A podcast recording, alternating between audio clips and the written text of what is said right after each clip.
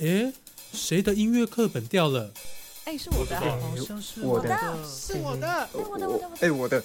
别急，让我来看看是谁的音乐课本。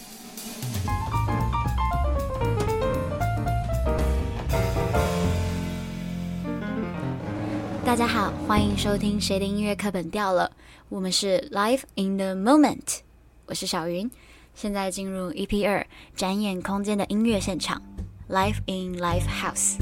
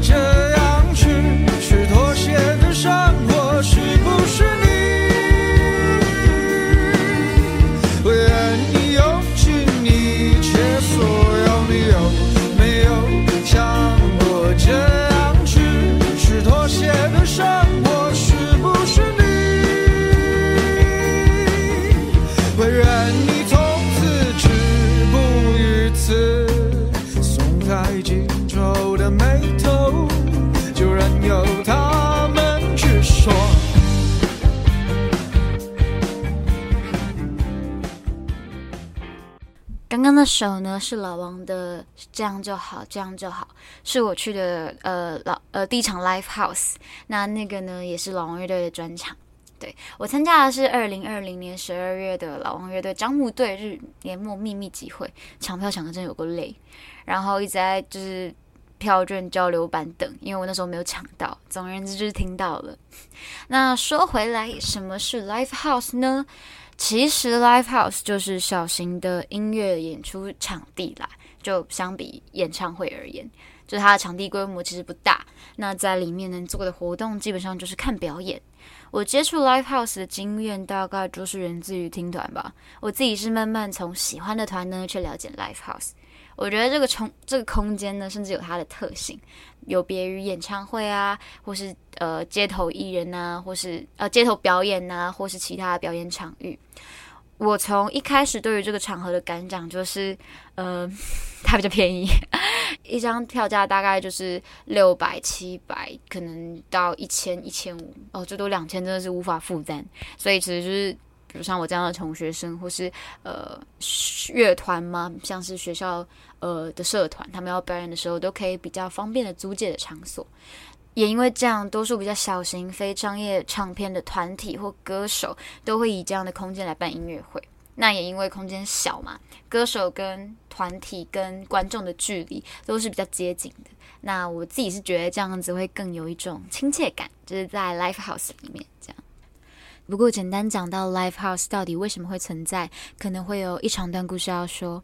刚刚讲到 live house 聚集着很多非商业，像是呃地下或是非主流，嗯，也有可能是像是大家说的现在说的独立乐团。它的缘由也有一个呃大背景，它的起源是在欧洲，在欧美六零年代末产生的呃摇滚，像 rock bar、rock pop，。就是 Live House 的前身。那到后来，日本在一九七零持续发展的这项文化，也创造了呃 Live House 这个名字，同样就造就了日本地下音乐的繁荣。然后大抵其实呃都是简单的酒吧，然后配上现场演奏，呃那些演奏的风格大概会是以爵士或民谣为主。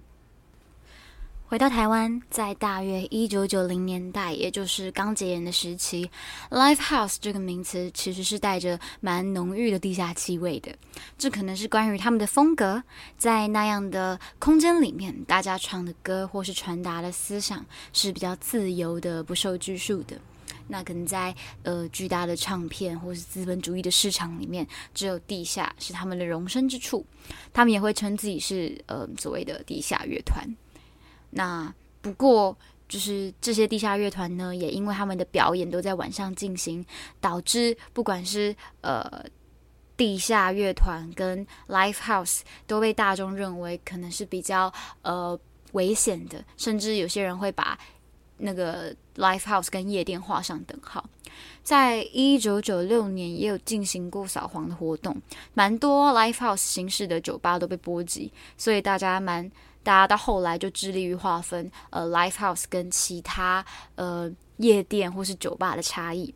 比如说，在一九九九年，闪灵他们就开创了圣界 live house，他们首次将 live house 这样的名词放入店名，为了就是要让所有人了解，呃，live house 这样的场域呢，它是以音乐为主体，然后不是呃媒体大众描绘下面的一些是非之地，或是呃灯红酒绿的不良场所。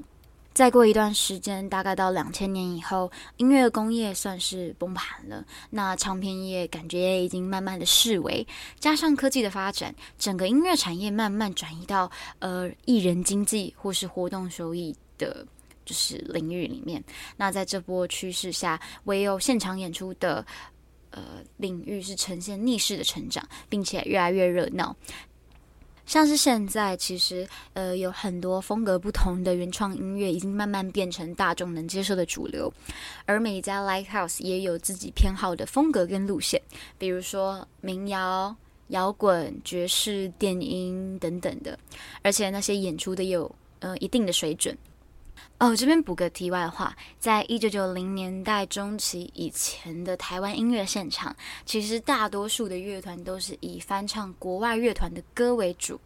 那观众呢，也往往就会依照他们的翻唱技术去评判这些乐团或是歌手的呃高低档次。如果有人是演唱就是原原创的歌曲，多半就是捧场的人就比较少，或是大家就会嘘他之类的。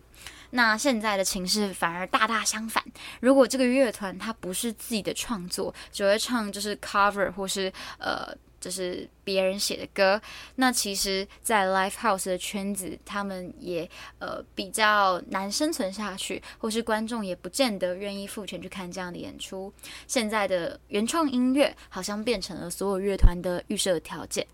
这个可能会可以说是原创音乐的一个大进步。那这边讲到，呃，其实蛮多乐团成名了以后，他们依然会在 live house 举办巡回演唱会，或是呃新专发表会。就其就从这里就可以看见，说 live house 对于音乐领域来说是一个蛮重要的呃根据地。不仅如此，除了欣赏音乐以外，台湾台湾也有很多呃很多的 live house，他们是结合艺文展览或是咖啡厅之类的。地方结合销售专辑的功能，那除了欣赏音乐以外，还会有很多不同的服务，可以让喜爱音乐的大家在各种时刻都可以在 Live House 逗留。你可能一边听着歌，然后一边喝着咖啡，对，或是看个展览什么的。再加上现在科技的产业发达，然后让大家可以早早就已经可以在网络上下载音乐。不管是唱片还是专辑的那种需求也慢慢的减少，所以像是各类呃艺人或是乐团，他们演出现场的能力其实就更重更加重要。他们可以去透过现场演出去吸引歌迷，增加商商机，由此也可以见到 live house 的重要性。那其实近年也有很多国外的知名乐团纷纷的来台湾巡演，然后也会以 live house 为表演场地。足见 live house 对于音乐界也是一种不可缺少的存在。嗯，其实刚刚说完 Live House 这个空间，不管是在国外或是到台湾的一些呃渊源流变以后，我们已经知道，到了现在，Live House 它在大众或是表演人员的日常都占据了一席之地。到了现在，其实已经没有什么人讲地下音乐这个词汇，多半都是以独立音乐去改称在 Live House 表演的那群人。那独立的意思，可能是指说不靠他们是不靠大公司的企划、行销、包装，或是不靠金主去挹注，从创作、演出到制作，全部都是自己来。或许他们的可能条件拮据吗？他们没有办法像大公司一样有大排场，但是他们却可以呃对作品、对自己拥有主见，稳扎稳打，后置实力，累积属于自己的观众。而在 Live House 就是他们累积这些观众的空间。但现在在科技或是音乐媒介的发展下，自己做音乐早就已经可能是现在这个音乐产业的日常。地上地下的分别好像也。慢慢的变得模糊了，独立跟主流其实对于呃现在的状况来说，也是一种流动的形式或状态。独立甚至已经在变成主流音乐了。而 Live House 作为一个展演空间，它在现在已经解严或是地上化了以后，还有什么存在的必要？我觉得是一个可以讨论的东西。然而在 Live House 里面，不管有多热闹，其实事实上他们的营业额还是有限啦。所谓的独立音乐圈，其实也还远远不到像是大公司、呃唱片公司的产业规模。而 Live House 经营者也是相对辛苦的，像是相关法规对于展演空间的定位不是很清楚，那管区的开发也会造成经营者一定的负担。虽然现在流行音乐已经变成就是。政府重点的补助条目，官民的沟通也较以往有更多的进步，但是还是有蛮多障碍是需要克服的。如果政府可能可以花点功夫协助去排除各种法政令法规造成的困难，那就更能可能更能让音乐环境健康成长吧。OK，那这边再回到我们一开始所谈的，为什么 Live House 重要，或是它成为一个音乐现场，它的特色到底在哪里？